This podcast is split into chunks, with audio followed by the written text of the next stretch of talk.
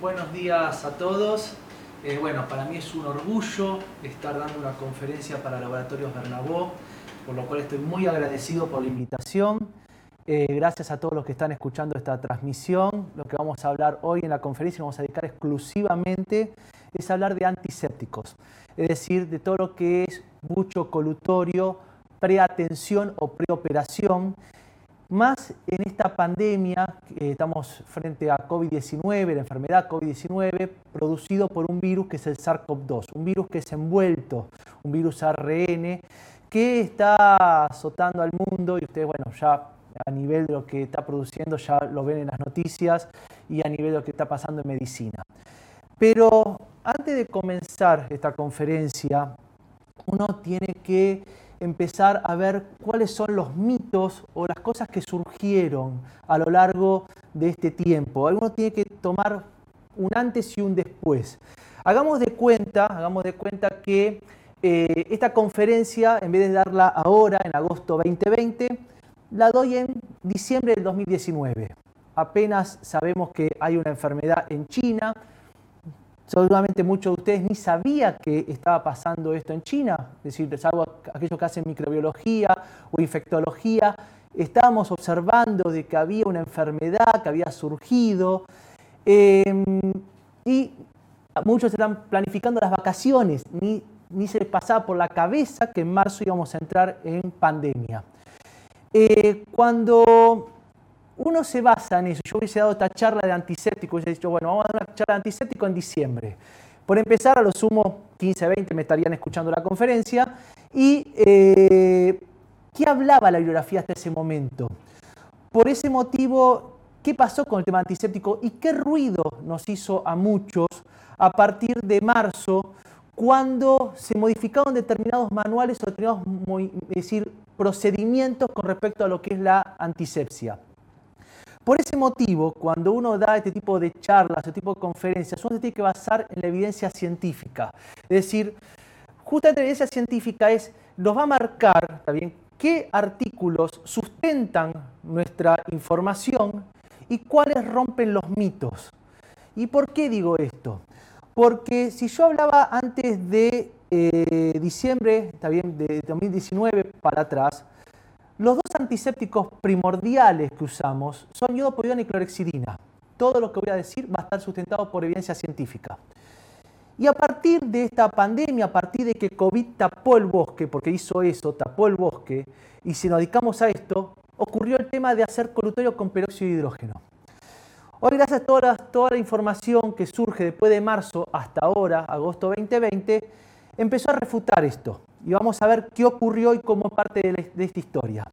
Pero toda esta evidencia está basado en fuente de información fidedigna, es decir, artículos que se encuentran publicados, indexados en Cielo, PubMed, Elsevier, también mismo publicados en The Lancet o en la biblioteca Conrail.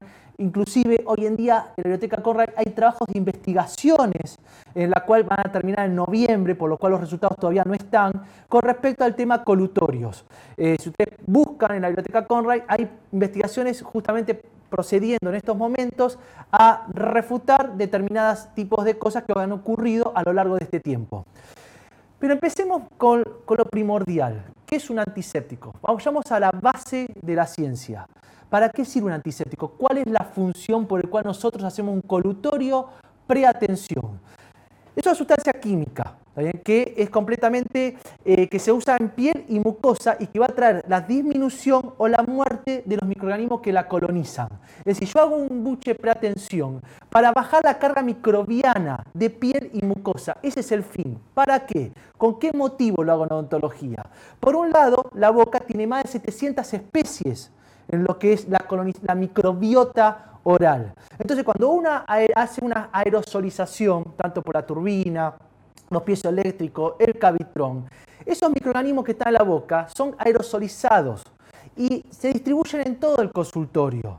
Y estos trabajos científicos están, es decir, cuál es la dispersión de esa aerosolización. Mismo, algunos lo llaman justamente lo que es el CAS, también es decir, lo que es el contacto de aerosolización salpicadura que se genera alrededor del sillón.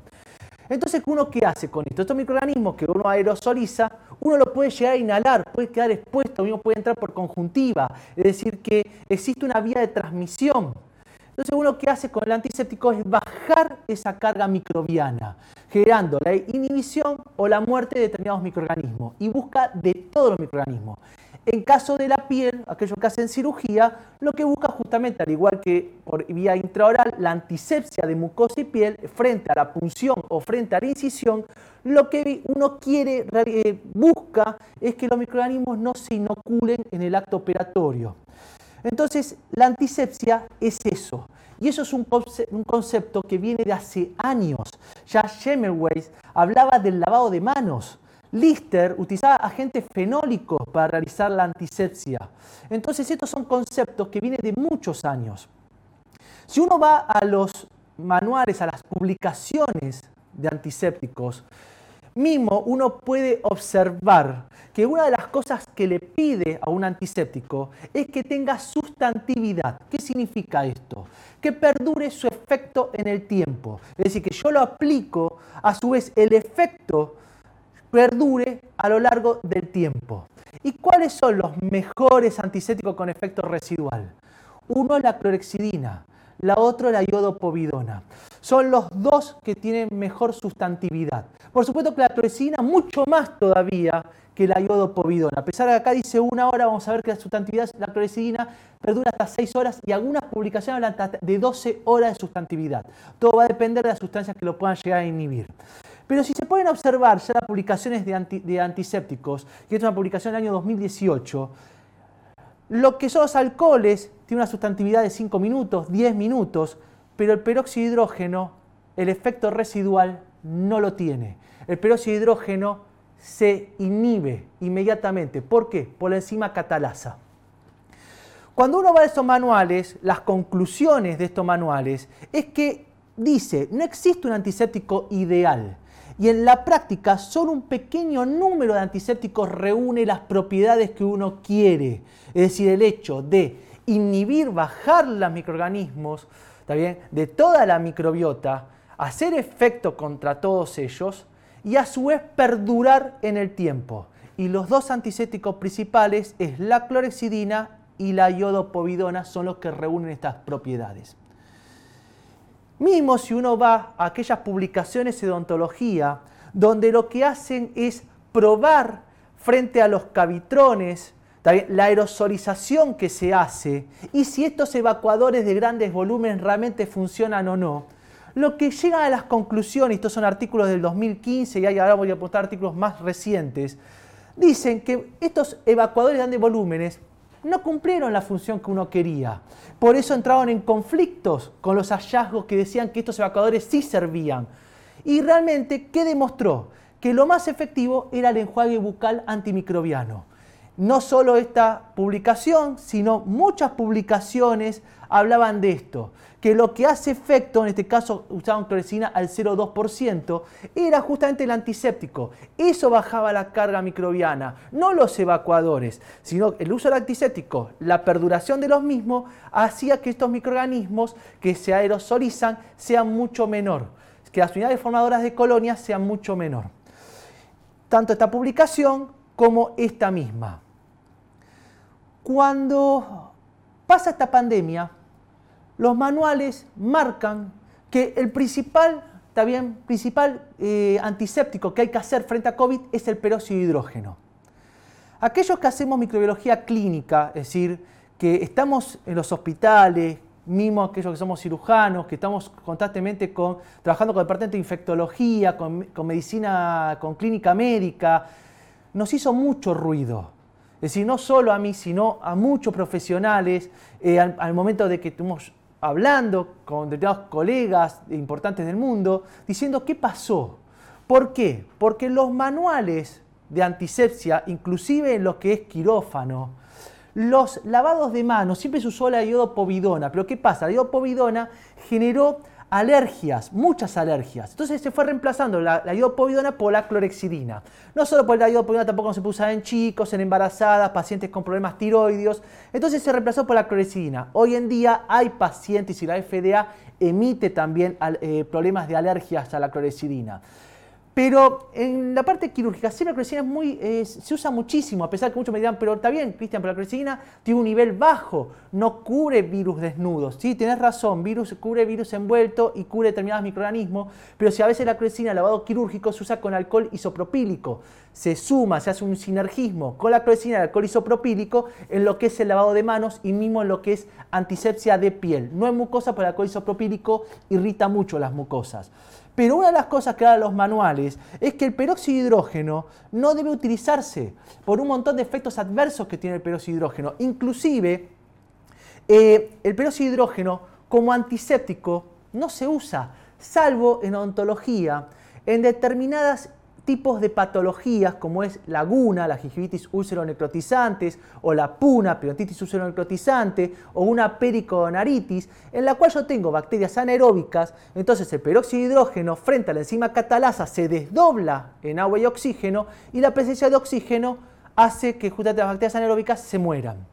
Entonces ese es el fin, pero ahí es justamente una indicación terapéutica del uso del peróxido de hidrógeno pero no como un antiséptico en la cual va a hacer que baje todos los microorganismos frente a una cirugía, a una incisión, a una punción. Entonces, ¿qué ocurrió? Cuando surge COVID, COVID tapa el bosque. la, ciencia se desespera, la toma de sorpresa, entre comillas, porque en realidad la ciencia sabía que a la larga iba a pasar una cosa así, pero la toma de sorpresa y tapó el bosque. Frente a esto, automáticamente, ¿qué hizo la ciencia? Bueno, ¿qué antiséptico o qué producto está probado? Que ni siquiera como antiséptico, está probado como desinfectante. Ya voy a mostrar los artículos que surgen ahora explicando esta situación. ¿Qué, es lo más efectivo frente a coronavirus? Porque este es el séptimo coronavirus. Hay seis anteriores a lo que es el SARS-CoV-2. Es decir, tenemos el primero que data de 1890.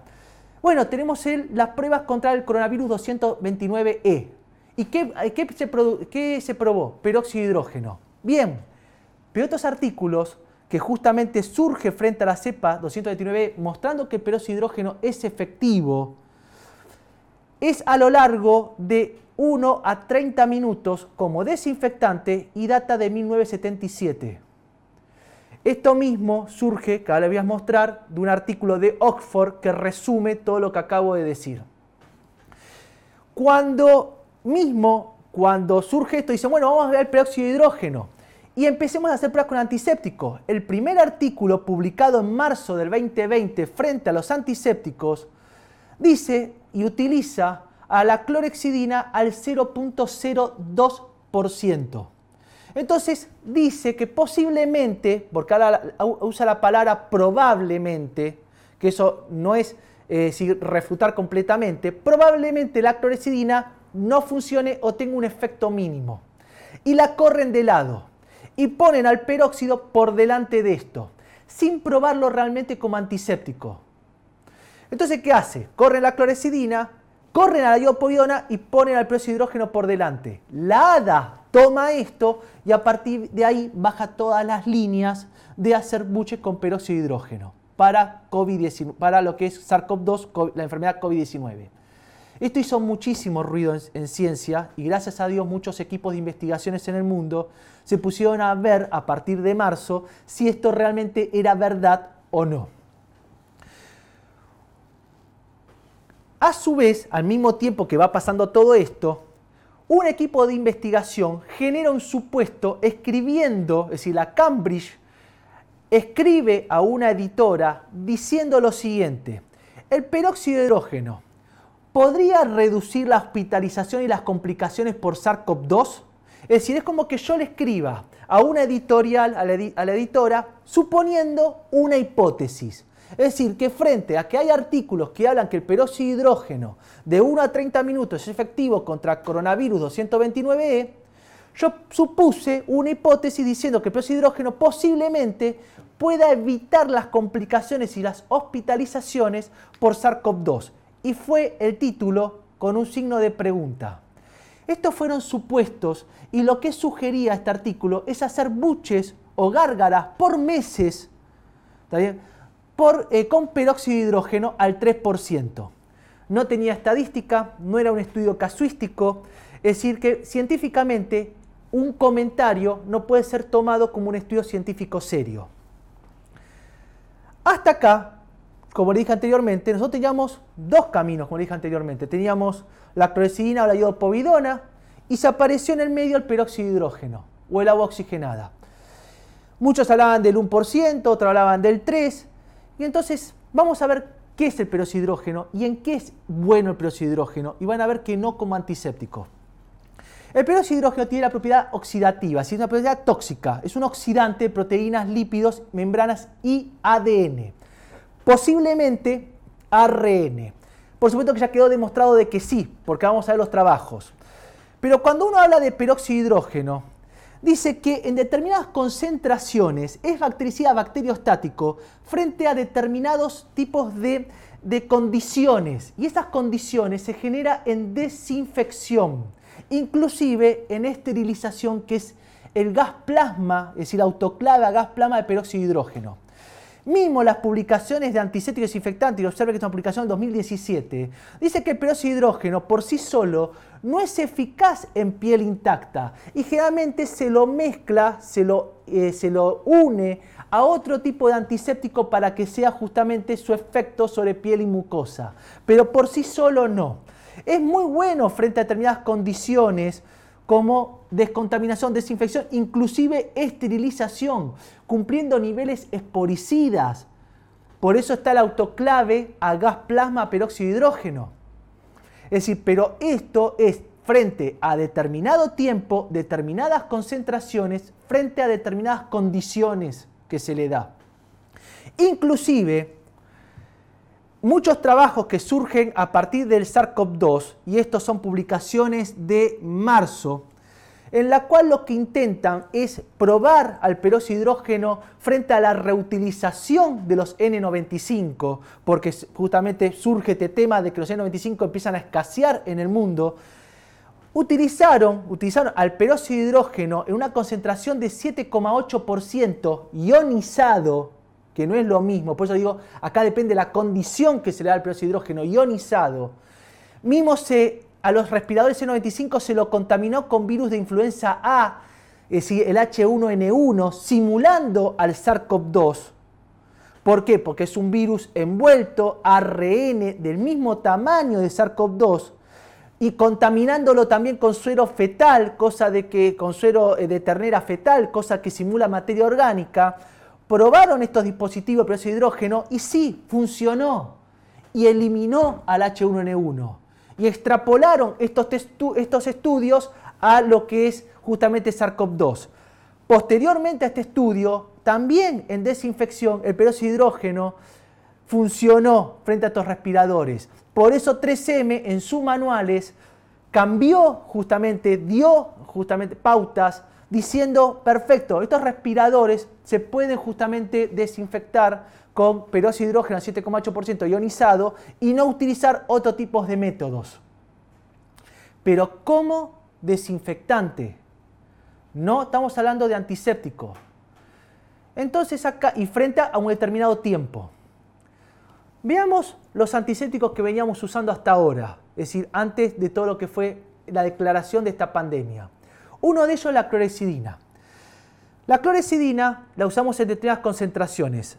Acá nosotros no usamos al 0.02% como puede ocurrir en determinados lugares de Europa o en China, que lo que busca es, le bajamos la concentración por, los, por las manchas de piezas dentarias, por los problemas que tenía la clorexidina. Entonces la usamos al 0.12 en colutorio, al 2 y al 4 en lo que es justamente el lavado de manos, inclusive en la eh, antisepsia de lo que es mucosas previa cirugía. Una de las cosas que tiene la clorexidina es la sustantividad. Tiene justamente que un nivel microbiológico bajo, pero si se lo asocia, por ejemplo, al alcohol isopropílico o a otras sustancias, el nivel microbiológico sube. Lo que tiene la clorexidina es que justamente tiene una función sobre la pared y la membrana. Lo que hace justamente la clorexidina es que penetra las membranas de las células, genera una desestabilización. Mismo lo que hace es una inhibición en el consumo de oxígeno, por lo cual la bacteria automáticamente reduce la producción de ATP y la lleva a la muerte. Inclusive en las bacterias gram negativas hace su efecto no en la membrana citoplasmática, sino más bien la membrana, eh, la, capa fosfolipídica más externa, la que está, si recuerdan la, formación de la pared, de la, estructura de la pared gram negativa, recuerden que tienen una capa fosfolipídica, una bicapa lipídica, membrana citoplasmática, y más externamente tiene una capa de mureína y está el lipopolisacárido con una capa lipídica. Bueno, hace su efecto ahí. Entonces, tiene un efecto muy importante sobre las bacterias.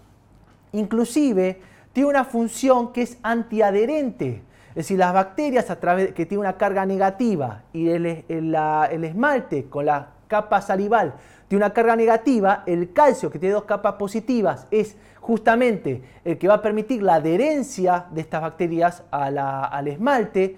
Justamente la clorexidina se interpone frente a esto porque tiene dos cargas positivas, actuando en forma antiadherente frente a las bacterias. Como si fuera poco, tiene sustantividad, que es perdurar en el tiempo ese efecto.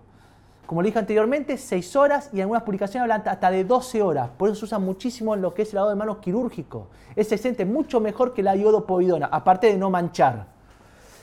Pero tiene una, cosa, una cuestión que puede quedar inhibida frente a determinadas sustancias, entre ellos justamente lo que son las pastas dentales, por lo cual se pide que frente a un colutorio de clorexidina el paciente pase 30 minutos antes de hacerse ese colutorio. Si se cepilló los dientes, pasen 30 minutos y recién ahí haga su enjuague con clorexidina, porque se puede inhibir. Entonces se pierde todo ese efecto que acabo de comentar. Cuando uno habla, yo digo, como la, la que hablan las publicaciones antisépticos. Es excelente, no solo para la parte de mucosa, sino para infecciones cutáneas. Se usa justamente clorexidina alcohólica para campos quirúrgicos. Es decir, que la clorexidina muchas veces se asocia a esto y tiene sus buenas funciones. Inclusive, inclusive, hay publicaciones del 2018 que hablaba que la clorexidina no tenía, tenía pruebas frente a la parte bactericida, frente a determinadas concentraciones, sino también frente a determinados virus. En este caso es el, norovirus murino. Y cumplía su función sin ningún tipo de problema.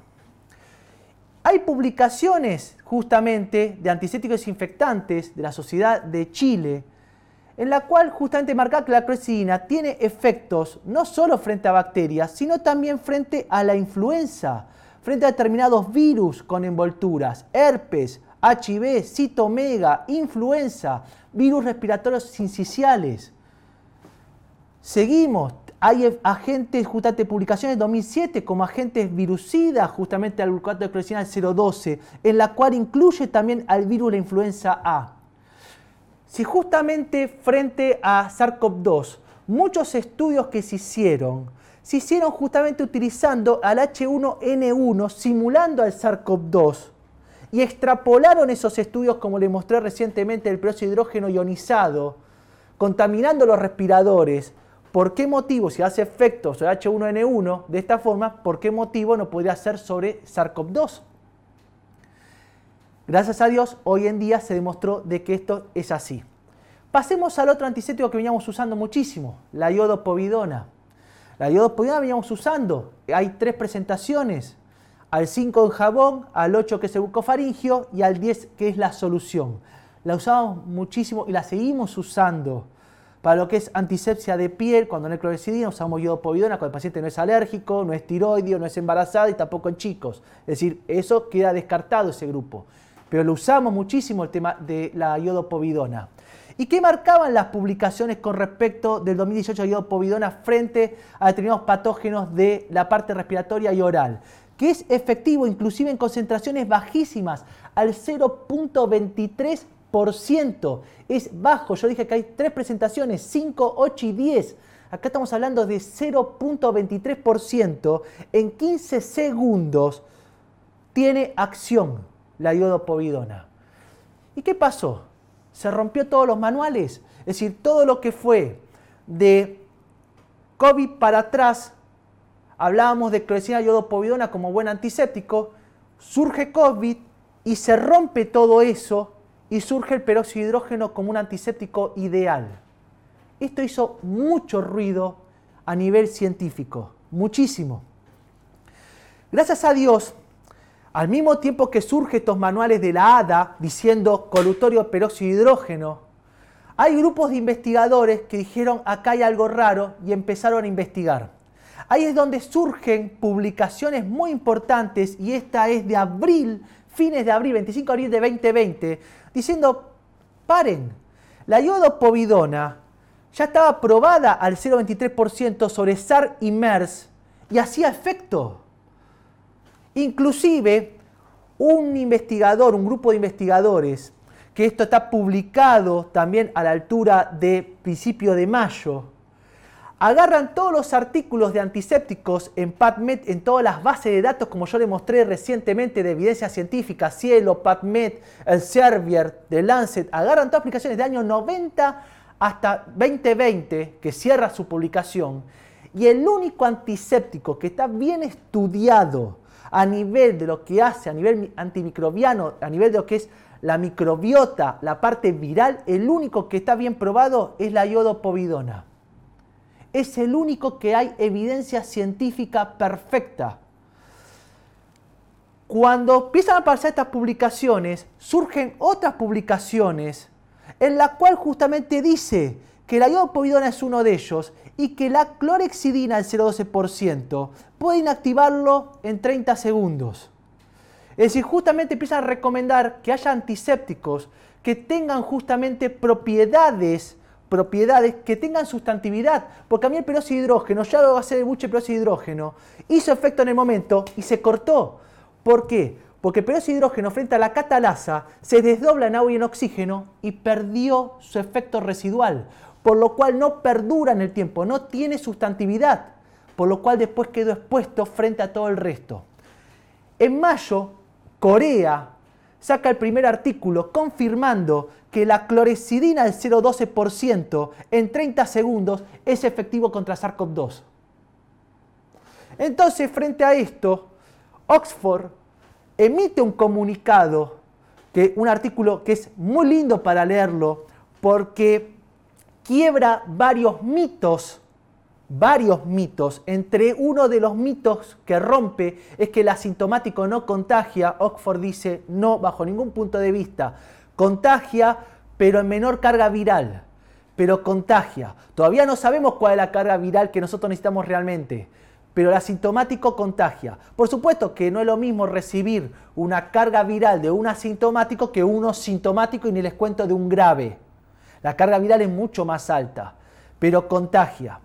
Pero ¿qué dice el artículo de Oxford? Que uno de los grandes problemas de revisión de literatura, ¿está bien? Es que la clorexidina se usó justamente en baja concentración al 0.02%. Esa es una de las cosas que marca el artículo de Oxford. Y lo otro que dice que los estudios que se, basaron para decir que el hidrógeno era bueno era por el coronavirus 229E, que es el artículo que yo les mostré del año 77, hay artículos del año 80 también. Y que una de las cosas, uno de los grandes problemas que tiene el peróxido de hidrógeno es que no tiene sustantividad porque justamente se desdobla por la enzima catalasa. Por suerte, por suerte, este artículo, ¿está bien? En la cual habla del peróxido de hidrógeno, y este es un artículo reciente, observen que es de julio del 2020, hace muy poquito, agarra justamente, hace una investigación de todos los trabajos científicos que hay sobre SARS-CoV-2, ¿eh? o COVID-19, puso palabras claves, y peróxido de hidrógeno. ¿Y qué se encontró? Que nada más hay 28 artículos. Es decir, mismo yo hice esta misma búsqueda, y esta búsqueda la hice ayer, y yo pongo peróxido de hidrógeno y SARS-CoV-2, nada más hay 28 artículos. Este justamente, este artículo dice eso. De esos 28 artículos, solamente Muchos hablan de desinfección del peróxido de hidrógeno.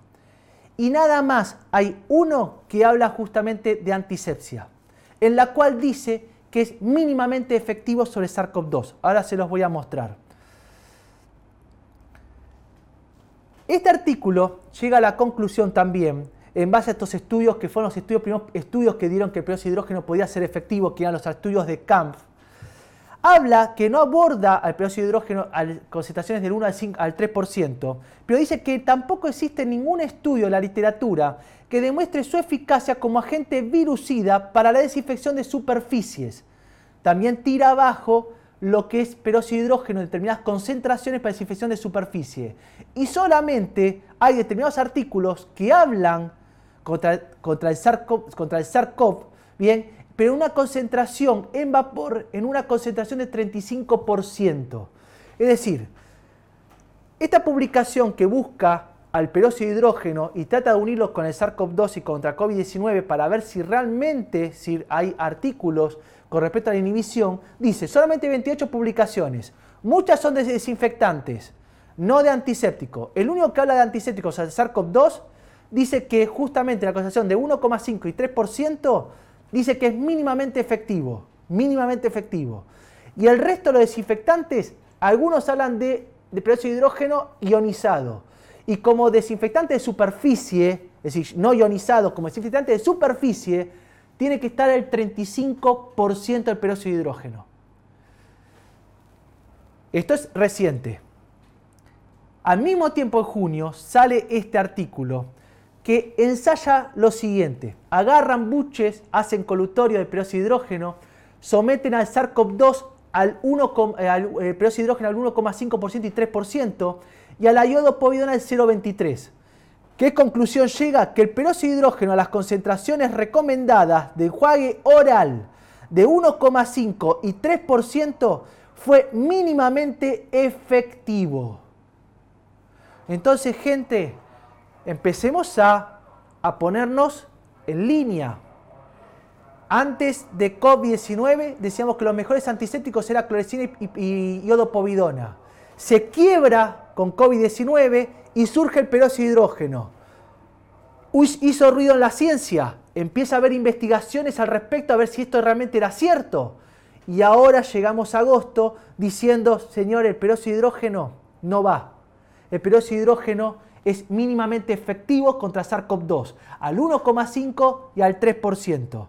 ¿Y qué dice entonces ahora los artículos? Que este artículo ya es de fines de junio. Justamente dice, señores, vayamos a la clorexidina o a la iodopovidona, que la iodopovidona está mucho más probado con respecto, y tienen sustantividad. Y es lo mejor para usarlo clínicamente. Pero ustedes dirán, bueno, pero esto surge ahora, esto, esto que la clorexina es efectiva contra virus surgió ahora, ¿por qué les hizo ruido a la ciencia?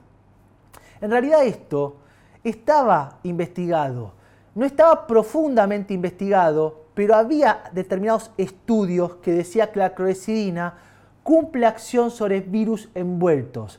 Y muchos de estos estudios están publicados en el año 1990 en el Journal of Dental Research en la cual determinados investigadores investigaron el efecto virucida de la crecina del 0,12% y llegaron a la conclusión que tenía efectos antivirales sobre virus con envoltura, no los sin envoltura. Los desnudos no, pero los de envoltura sí. Es decir, que mismo estas publicaciones anteriores decían que la clorexina tiene efecto, inclusive observen la familia de los coronavirus y muchos virus están estudiados con el efecto antiviral y la actividad antiviral que tiene la clorexina en determinadas concentraciones. Algunos más, otros menos, pero tiene efecto. Pero, pero, acá tenemos que hacer una salvedad. Al mismo tiempo que empezamos a decir, bueno, listo, la clorexina hace efectos al SARS-CoV-2, sí, quedó demostrado. El iopovidona hace efectos al SARS-CoV-2, sí. Pero ese hidrógeno no hace efecto, no. Nada que ver, esto es nada que ver contra COVID-19, nada que ver con respecto a esta pandemia. Hay un equipo de investigación que justamente está conformado por eh, un investigador llamado Vescos, que está investigando otra propiedad de la clorexina, nada que ver contra SARS-CoV-2 está investigando la disminución de los nitritos que genera la clorexidina en tratamientos crónicos. Estamos hablando de pacientes con tratamientos crónicos por periodoncia, por lo que quieran, con clorexidina, demostró que hace caída los nitritos.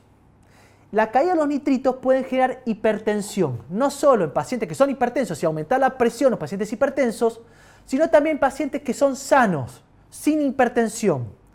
Aparte de que la caída de los nitritos tiene otro problema a nivel periodontal, es decir, aquellos que son periodoncistas esto lo tienen mejor estudiado, que justamente los nitritos actúan como un inhibidor de las bacterias periodontales. Entonces, si caen los nitritos, no tengo esta acción inhibitoria frente a bacterias periodontales. Entonces, Vesco estaba investigando acerca de esto. Esto lo publica él en marzo del 2020.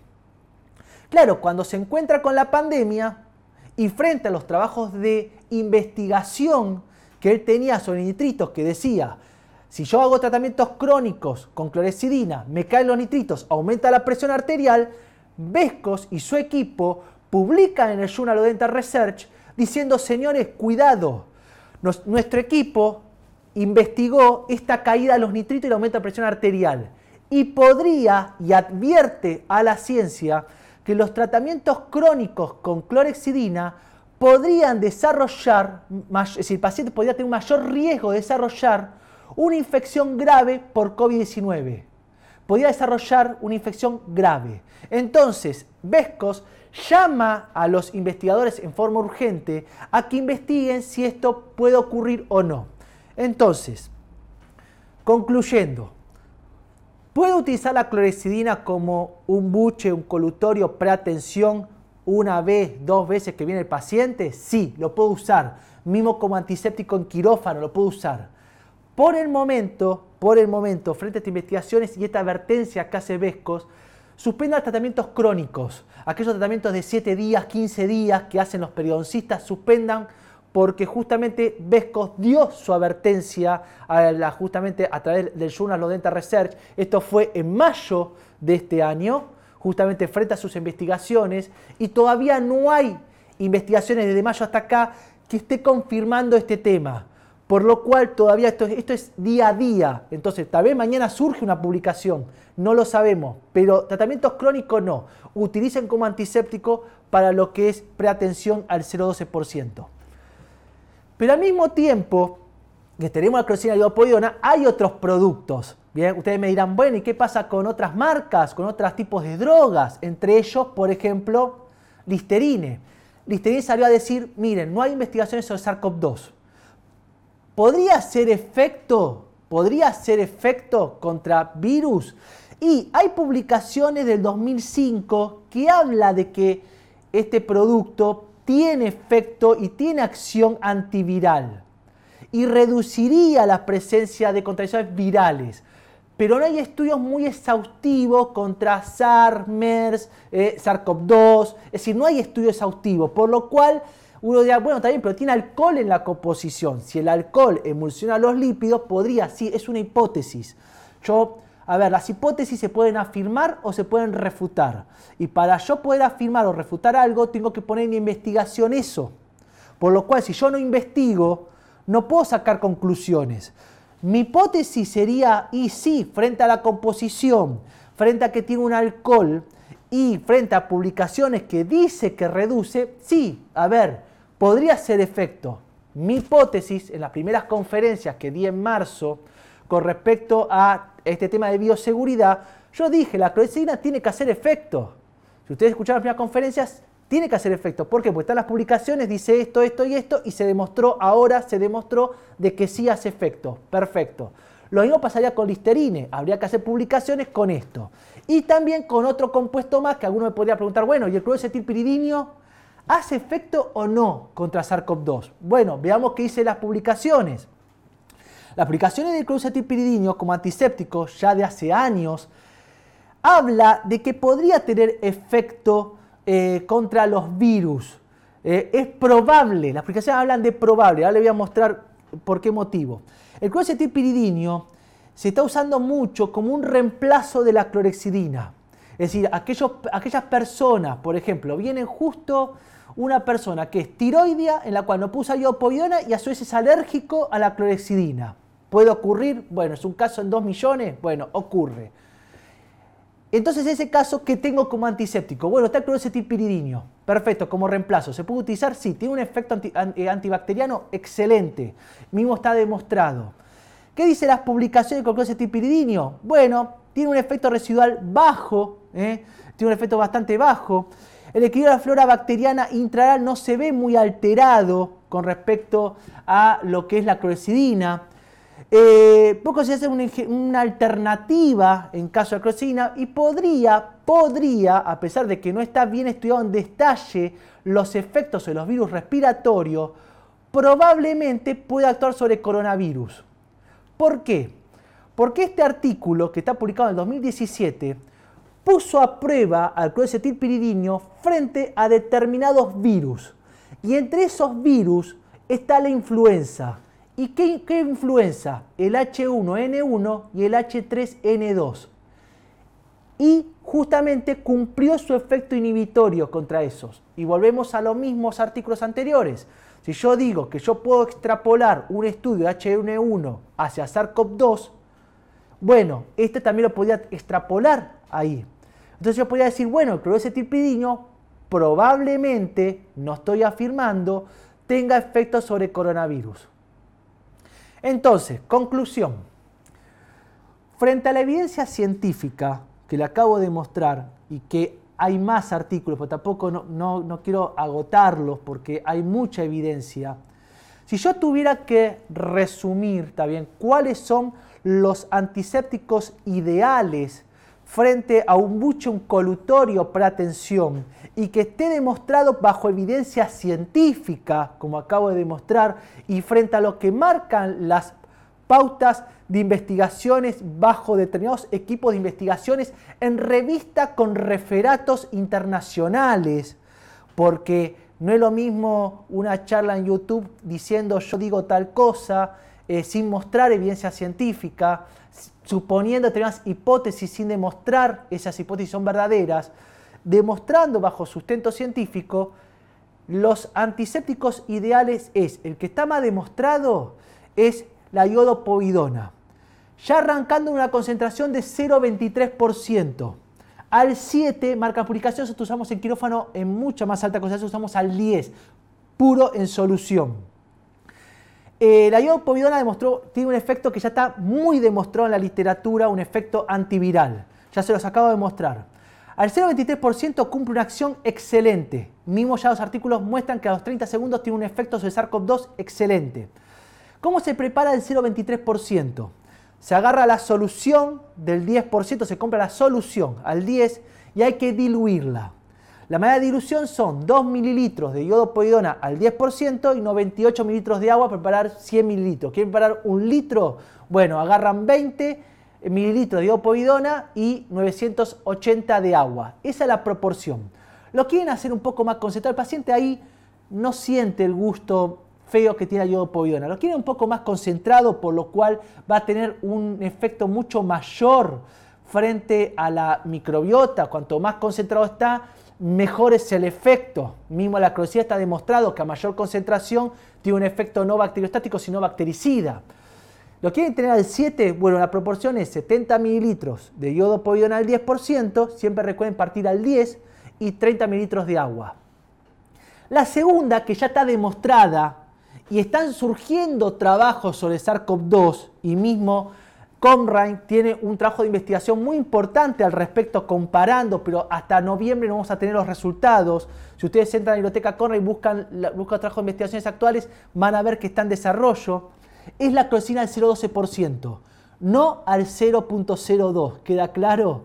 Es muy baja esa concentración. Se los digo por si hay gente de España escuchando que yo sé que en Europa usan mucho la baja concentración al 0,02 o otros países si debe ser al 0,12 para arriba. Si quieren al 0,2, pero 0,12. ¿eh? Por ejemplo, Plackout tiene al 0,12%. Se usa puro. Ambos, todos los colutorios es un minuto. Por si pregunta cuál es el tiempo, un minuto. No se hace ni 30 segundos ni 15, un minuto. El tercero, como alternativa, que es probable que cumpla su función, es el clorcetilpiridinio al 0,5%. Es probable. El cuarto, no demostrado, sería el listerine. Y gente, peróxido de hidrógeno, por favor, quítenlo de todos los manuales.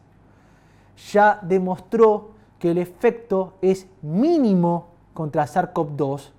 Está los estudios, pueden descargarlos. Yo ahí, si buscan el enlace, buscan una grabación, está la publicación, los autores, está todo bien, o si me lo piden yo les copio el enlace del artículo, en la cual quedó demostrado contra SARS-CoV-2 es mínimamente efectivo. ¿Por qué les digo esto? Porque muy probablemente en su consultorio ustedes lo que buscan es justamente, volvemos al principio de la charla, el fundamento de la antisepsia, el fundamento justamente de usar un antiséptico, que es bajar la carga microbiana de todo, de todos los microorganismos que están en la cavidad bucal, de todas las microbiotas de la cavidad oral. No solo si hay, el paciente trae una enfermedad viral, sino también estreptococo, estafilococos, actinomyces, fuso, prebotera, lo que quieran. Hay más de 700 especies de microorganismos identificados en la cavidad oral. Entonces yo quiero bajar la carga microbiana de todo eso. Pero ahora tengan en cuenta que muchos pacientes pueden concurrir a la consulta odontológica con triage negativa y tener manifestaciones bucales. Esto ya está eh, publicado y está identificado en mayo, en la cual hicieron mismo un atlas, y me ha tocado pacientes con justamente lesiones, triage negativas, sin fiebre, sin, sin alteración del gusto, del olfato, nada, nada. Con solo ver la cavidad oral hay unas lesiones raras, van a ser hisopado y es COVID positivo. Esta es una paciente mía que concurrió al consultorio. Esta es una, eh, dos pacientes, la doctora que me cedió, la doctora Laura Grance, en la cual también concurrió a su consultorio con lesiones por eh, SARS-CoV-2. ¿eh?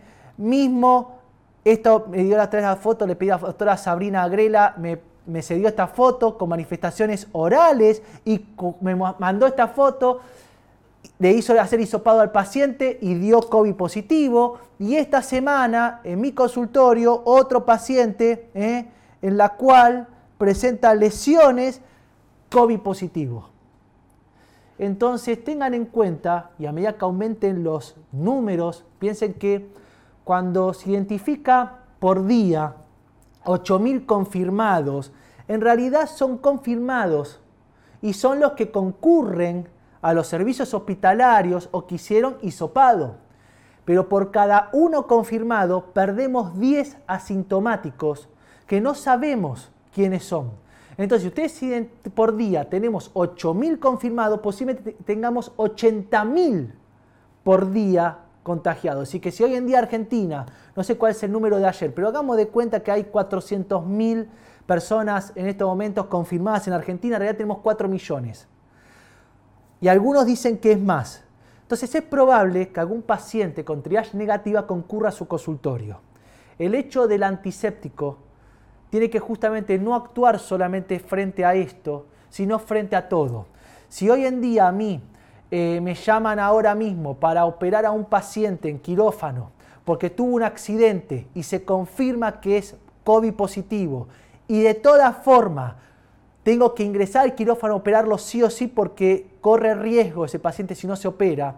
Por empezar, la norma de bioseguridad va a ser nivel 3, va a ser superior a, a nivel 2.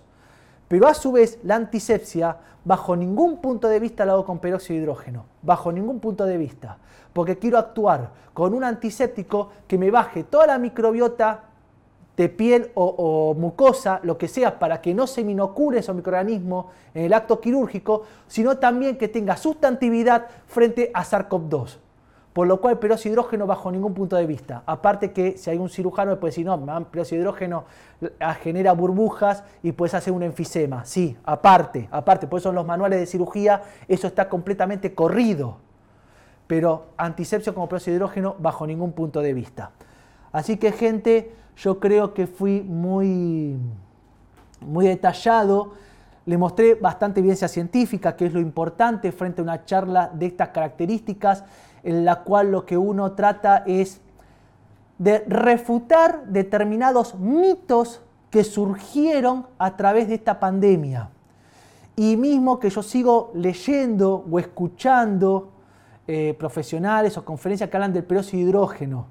Eh, gente ya queda completamente demostrado. Y a medida que sigue surgiendo trabajo científico, porque hay trabajos científicos eh, que están en marcha eh, por aquellos que hacen infectología clínica, porque, a ver, una cosa es la microbiología del libro y otra cosa es estar, como digo yo, en la trinchera, en un hospital, en un servicio en la cual estamos frente a pacientes, frente a determinados protocolos de atención y protocolos de, de asepsia para justamente no generar eh, infecciones nosocomiales o intrahospitalarias en un acto quirúrgico o en cualquier maniobra que uno realiza.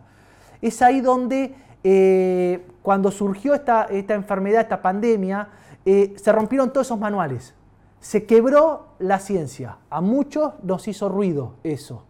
Y, y aquellos que hizo ruido y tuvieron la posibilidad de investigar, porque no es el caso mío, pero caso de aquellos equipos de investigaciones que tuvieron la posibilidad de investigar y llevar a cabo trabajos científicos y publicados en revistas con referato, demostraron que ese ruido que nos hizo en la ciencia realmente también era cierto. Por eso están haciendo a un lado al peróxido hidrógeno y volviendo a incorporar también lo que es la iodopodina y la clorexidina, que son los antisépticos mejores eh, avalados también para este tipo de cosas. Preguntas que haya... Mm, Vamos acá. Eh, se usa, nosotros la iodopovidona eh, al 10%, los otros en quirófano. A ver, no le hacemos hacer un buche al paciente con iodopovidona al 10%. Eh, si ustedes quieren utilizarlo, por ejemplo, previo a una, no sé, una cirugía, un tercer molar, un levantamiento de piso de seno, algún tipo de incisión que tengan que hacer, lo que yo uso la iodopoidina al 10% lo hago por fricción, es decir, gasa estéril, la empapo en iodopoidina al 10 y por fricción unilateral fricciono la zona donde voy a hacer la incisión. Si no, le hago hacer un colutorio con clorexina al 0,12% que es más es para el paciente mucho más agradable. La iodopoidina al 10% es desagradable al paciente. Ahora, nosotros cuando vamos al quirófano, que ya el paciente lo tenemos intubado, ya el paciente ya está dormido, por lo cual el paciente no se entera, hacemos la antisepsia con iodopoidona en piel, mucosa, es decir, llevamos cargado la gasa, la gasa la llevamos muy cargada bien, de iodopoidona y hacemos la antisepsia completa por fricción de toda la mucosa, así como si el paciente se hubiese hecho un buche con iodopoidona al 10. Es muy alta la concentración, si el paciente se tiene que hacer un buche con eso es bastante repugnante para el paciente, por lo cual si ustedes quieren topicarlo, eh, o mismo, por ejemplo, que yo no hablo de esto, pero vamos a un ejemplo. Quieren hacer una toma de muestra para un laboratorio de infectología porque quieren hacer una, una, punción para saber qué grado, qué infección es lo que está produciendo al paciente. Una, no sé, un absceso odontogénico y ustedes quieren punzar, aspirar para mandar al laboratorio de microbiología. Bueno, ustedes pueden friccionar la zona con yodopovidona al 10% o clorecina al 2%, tranquilamente. Pero después, por supuesto, el antiséptico se lo tiene que se lo deja actuar un minuto y después se lo barre previa punción para que no altere la toma de muestra. Pero usted puede utilizar la iopunal 10 con, por fricción, no como buche. Es bastante repugnante para el paciente. El paciente no le resulta muy, muy asqueroso. Así que prefiero al 0,23%, al 0,2%, que es un poco más bajita concentración, y el paciente no siente ese gusto a yodo. Recuerden, no chicos, no embarazadas, no tiroidios, no pacientes alérgicos al yodo, por las dudas. ¿Cómo diluirla al 0,23%? Bueno, ahí justamente la última diapositiva yo lo mostré. Al 0,2%, que en realidad es 0,2, es imposible al 0,23 ser tan específico, es 2 mililitros de yodo povidona al 10% y 98 mililitros de agua. Bien, nada más, ninguna otra pregunta. Bueno, muchas gracias a todos, no sé cuántos había conectado. Eh, así que muchas, pero muchas gracias a todos. Gracias a Laboratorios Bernabó, que los conozco de hace muchos años, es decir, conozco laboratorios desde que tengo 19 años, que entré a la, 18, perdón, que entré a la facultad. Eh, así que trabajé en Laboratorio Bernabó durante mucho tiempo. Eh, muchas, pero muchas gracias por la invitación. Gracias Natalia por justamente fue la que me llamó y me hizo la invitación. Así que bueno, queda a disposición de cualquier pregunta que puedan después surgir por la página de Face o cualquier duda que tengan al respecto. Así que bueno, muchísimas, pero muchísimas gracias y tengan un lindo día.